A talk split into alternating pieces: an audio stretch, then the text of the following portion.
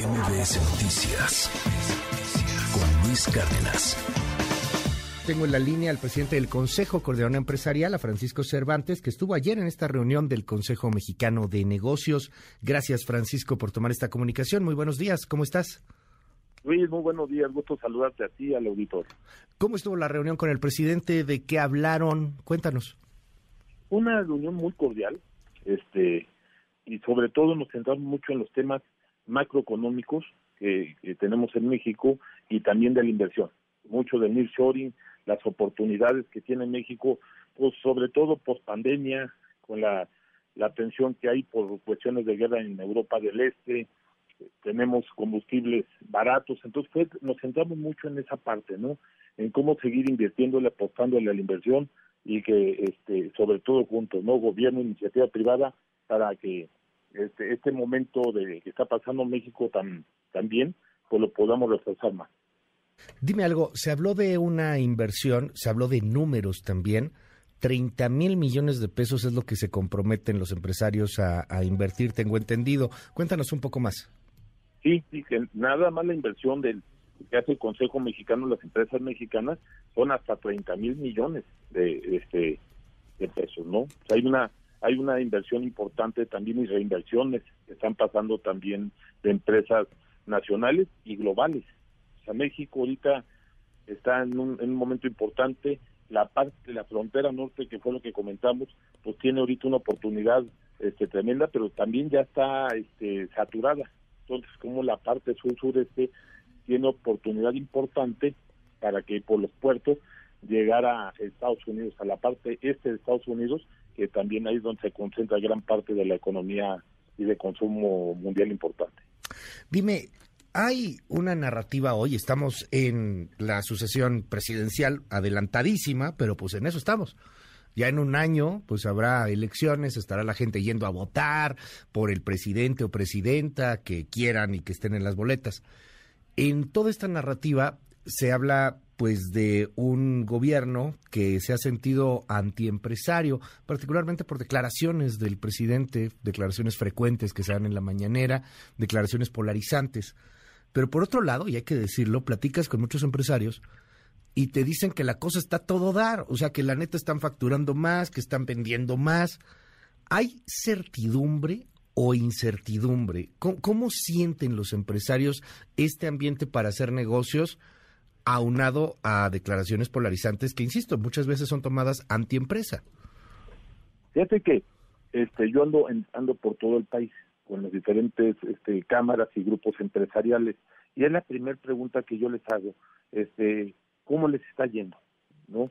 Y, y todos, todos de veras, muy, muy poquitos, muy poquitos, este, dicen que están igual que antes, ¿no? Y, la mayoría, la gran mayoría, el 97% dice que le está yendo bien. O sea, es un México que no está yendo bien, hay preocupaciones, hay preocupaciones, ayer se las externamos al presidente aprovechando la, reunión, este, los cambios de reglas nos preocupan, ahorita el tema de la inseguridad nos, nos preocupa, pero bueno, este, ahí el presidente comentó que sobre todo hacia adelante, ojalá se siga con una estrategia importante que no se suelte ese tema, ¿no? Que se siga con el dedo en el renglón y que haya cooperación de todos lados para este, que esto se pueda combatir. El tema del fentanilo pues, es algo que ha afectado muchísimo, pero México no es consumidor.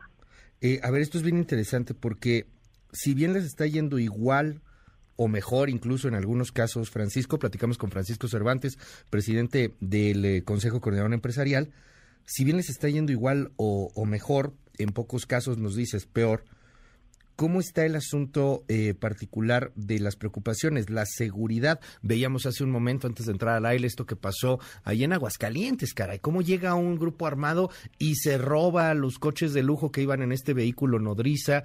Y, pues lo que vamos viendo todos los días. Esa es una de las principales afectaciones. que preocupará más o, es igual eh, al cambio de reglas o el tema de la inseguridad que pues, termina por generar costos importantes a las empresas? El, tema de la inseguridad sí es, sí es un tema preocupante. Este, hemos estado trabajando mucho con los gobernadores porque acuérdense que aquí entran los tres niveles de gobierno, no nos podemos centrar a uno. Aquí son los tres niveles de gobierno y recae mucho en los municipios. Y por eso estamos nosotros también con un mapa y estamos trabajando. Acabamos de tener un desayuno con la secretaria Rosa es la secretaria de Seguridad Pública, y, estuvimos platicando con ella. Eh, tenemos una, más bien dos mesas de que se llaman este, alfa y beta, y estamos trabajando muy fuerte en eso. Tenemos un, la Comisión de Seguridad del Consejo Coordinador Empresarial, está de lleno trabajando en este, en este tema. ¿eh? Y con los gobernadores, tenemos un mapa donde están los municipios donde está más agudo este problema y donde estamos trabajando. Hoy vamos a, este, tenemos hablando esto empujando mucho el nearshoring, cómo darle forma, cómo ser facilitadores, cómo ser grandes anfitriones de la, inversión. Tenemos cinco gobernadores ahorita en un desayuno en el Consejo Nacional del Consejo Coordinador Empresarial. Ok. Oye, y finalmente, Francisco Cervantes, este asunto del nearshoring, para algunos analistas hay buenas noticias, pero podrían ser mucho mejores. Y, lo que nos decías hace un momento, esta especie de incertidumbre, estos cambios de reglas que pueden salir de un momento a otro, quizá no están haciendo que vengan las inversiones que podrían estar viniendo. Tenemos una oportunidad para muchos de oro, que estamos desaprovechando. ¿Cómo lo están viendo ustedes desde el Consejo Mexicano de Negocios, desde el Consejo Coordinador Empresarial? ¿Está llegando lo que tendría que llegar? ¿No podríamos tener un impulso aún mayor con todo lo que, lo que tenemos en la oportunidad geopolítica en estos momentos, con China alejándose un poco de Estados Unidos y, y bueno, pues el crecimiento que, que podríamos tener eh, se está quedando corto? Bueno, estamos trabajando, no tenemos registros de que, de que no lleguen, al contrario, están llegando muchas y por eso estamos trabajando de lleno, de lleno con los gobernadores, mucho con la Secretaria de Economía, con la Secretaria de Economía, tenemos 11 grupos de trabajo en diferentes temas, desde infraestructura fronteriza, porque pues, tenemos que ampliar más los, los, puentes, hay 44 cruces este, carreteros con binacionales y tenemos también cinco pasos de ferrocarril y están saturados. Entonces tenemos que trabajar en en incrementar más la infraestructura en esa parte y déjame darte un dato. Si los cuatro estados americanos y los cuatro estados mexicanos fueran un país, sería la tercera economía del mundo. No para este, lo que vale eso. Estamos hablando de 1.200 millones de dólares diarios, 3 millones de dólares por minuto. A ver otra vez el dato que está bien interesante, ¿eh? Eso son los cuatro estados eh, americanos, estadounidenses. Sí, exactamente los que conforman eh, los 3.156 kilómetros que tenemos los fronterizos. los cuatro estados de, americanos y los cuatro estados de México, que hoy vamos a tenerlos en, un desayuno. Si estos fueran un país, esa franja, la pura franja, sería la tercera economía del mundo. Wow.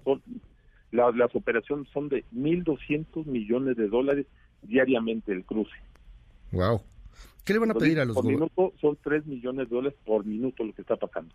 ¿Qué, pedirían a los gobernadores? ¿Qué hablarían con los gobernadores el día de hoy, con los gobernadores eh, pues de, del norte, de la, de la República, de la Franja Fronteriza? Están haciendo un gran trabajo. Yo he estado este, ahí en los estados, platicando con los gobernadores, recorriendo los parques industriales. El problema, que te voy a decir cuál es el problema, que ya estamos saturados, necesitamos trabajar más en hacer parques industriales. Hay un anuncio importante de la Asociación de Parques Industriales en incrementar, en incrementar más, más parques, ¿no? Porque ese es lo que estamos teniendo ahorita son dos problemas. Nos faltan naves industriales y nos falta también, estamos ya, el empleo llegó este, a su límite. Entonces necesitamos este, apostarle más a, la capacitación. Estamos, están yendo gente del sur de México al norte a trabajar por esta falta de, de, empleo, ¿no? La fuerza laboral mexicana, que es potentísima, ahorita este, nos está faltando un poquito más. Se podría retener porque ya habíamos cambiado ese fenómeno, ¿no? Ya no estaba yéndose mexicanos hacia los Estados Unidos, estaban encontrando chamba aquí de alguna u otra forma, vino pandemia, vinieron muchas cosas y otra vez hay muchos mexicanos cruzando la frontera. Aquí hay chamba, dices. Sí, sí, sí, mucho. Este, en la parte norte está pues ya, si tú, si cuando recorremos las, los parques y todo, en todos hay anuncios de, este, que se solicita, se solicita empleos. Te aprecio muchísimo que nos hayas tomado esta llamada telefónica. ¿A qué hora es el desayuno, Francisco, para estar atentos ahí a las reacciones que vengan? A las ocho.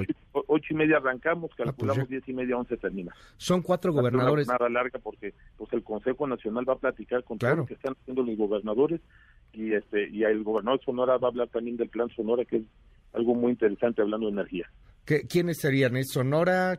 ¿Qué Chihuahua? Baja, Baja California, Ajá. Nuevo León, este Chihuahua, Sonora, Baja California, este, Tamaulipas. Nuevo León, Chihuahua y Tamaulipas. Perfecto. Pues ahí, ahí vamos a estar muy atentos de, de esta reunión. Gracias, Francisco Cervantes, por esta comunicación. Y gracias, eh, saludos al auditorio. MBS Noticias con Luis Cárdenas.